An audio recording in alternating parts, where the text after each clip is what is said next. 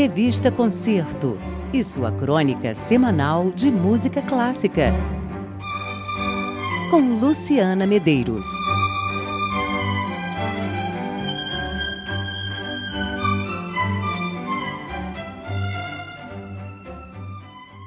Boa noite, Sidney. Boa noite aos ouvintes do Antena MEC.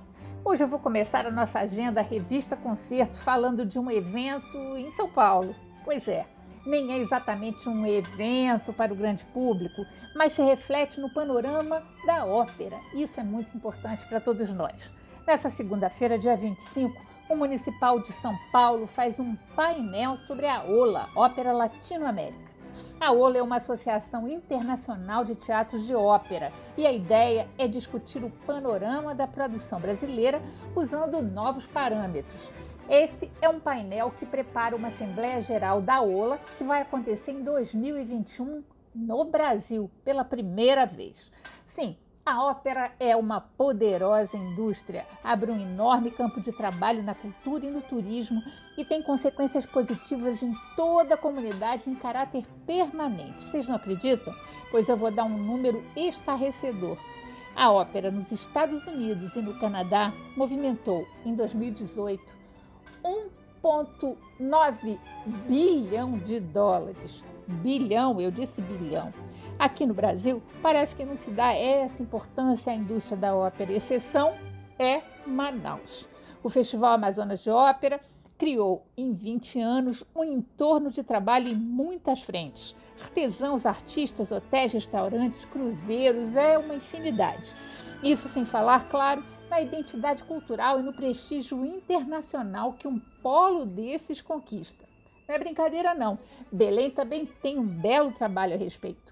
Pois é, não é à toa que a representante do Brasil na OLA é a produtora executiva do Festival de Ópera de Manaus, Flávia Furtado, uma excepcional batalhadora pela qualidade e a quantidade da ópera no Brasil.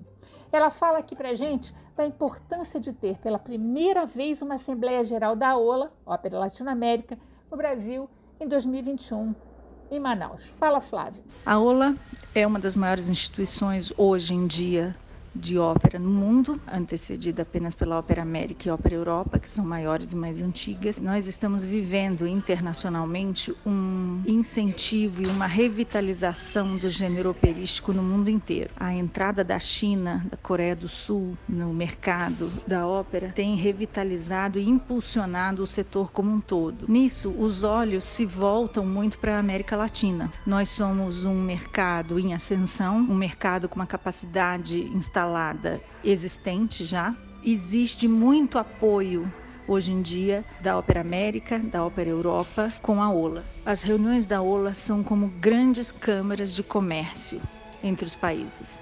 Trocam-se experiências, trocam-se informação e projeta o país sede no mercado exterior de uma forma extremamente positiva e para um público que é extremamente de alta uh, influência nos países onde eles se encontram. São todos diretores de grandes casas de ópera que circulam em, com políticos, com empresários e levam essa imagem do país para os seus países de origem. O Brasil precisa acordar para o mercado da ópera mundial é um mercado gigantesco que movimenta bilhões de dólares na Ópera América e bilhões de euros na Ópera Europa. É, China, como eu falei, tem investido pesado no setor. Nos anos 2000 para cá, já inaugurou duas grandes casas de ópera. Tem a intenção de ser um dos grandes players do mercado mundial, isso dito pelo próprio diretor da Ópera Nacional da China numa entrevista ao New York Times e eles têm entendido a ópera como esse meio de projetar a imagem do Brasil com produtos de exportação de maior valor agregado e de maior qualidade para dar credibilidade a tudo isso. Nós ouvimos aqui a Flávia Furtado, que é representante do Brasil na OLA, Ópera Latino-América. A OLA tem 12 anos e o Teatro Amazonas é um dos seus fundadores. Ser sede de uma Assembleia Geral da instituição é um grande evento com enormes possibilidades. O painel preparatório, então, acontece na segunda agora. Vou dar notícias aqui depois na Rádio MEC sobre o assunto. E você pode acompanhar também no site da revista Concerto, que é o www Bom, hoje e amanhã a Petrobras Sinfônica faz concerto na Sala Cecília Meirelles com um programa muito especial. A estreia mundial de Concerto para Viola número 2, opus 192 de Liduino Pitombeira, encomendada pela orquestra, e que será solada por Fernando Tebaldi. A regência de Leonardo Davi. As noites de hoje e amanhã, sempre às 8 da noite, trazem ainda obras de Mário Tavares e Hernani Aguiar. E na terça, o Municipal do Rio estreia a ópera Eugênio Onegin, de Tchaikovsky.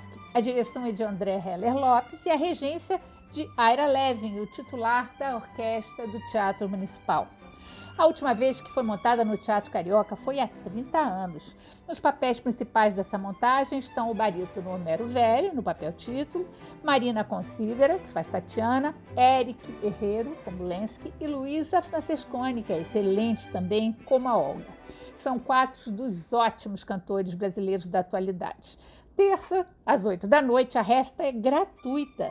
Os ingressos estarão na bilheteria do Teatro Municipal somente no dia dias 28 e 30, às 8 da noite, e dia 1 de dezembro, às 5 da tarde, são as outras restas da ópera.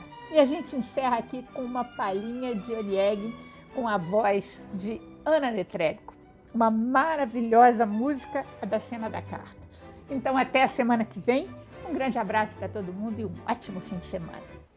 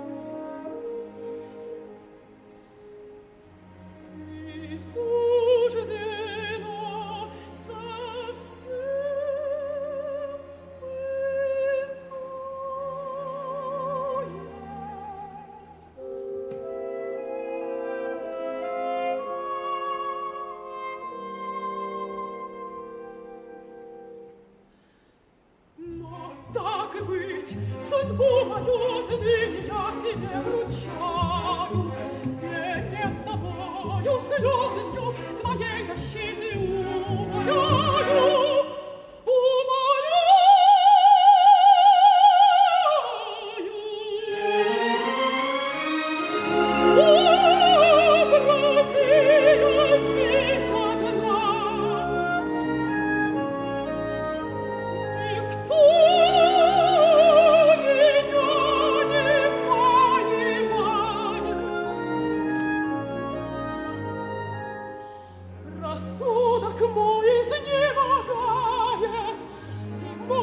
Молча гибнуть я должна, я жду тебя, я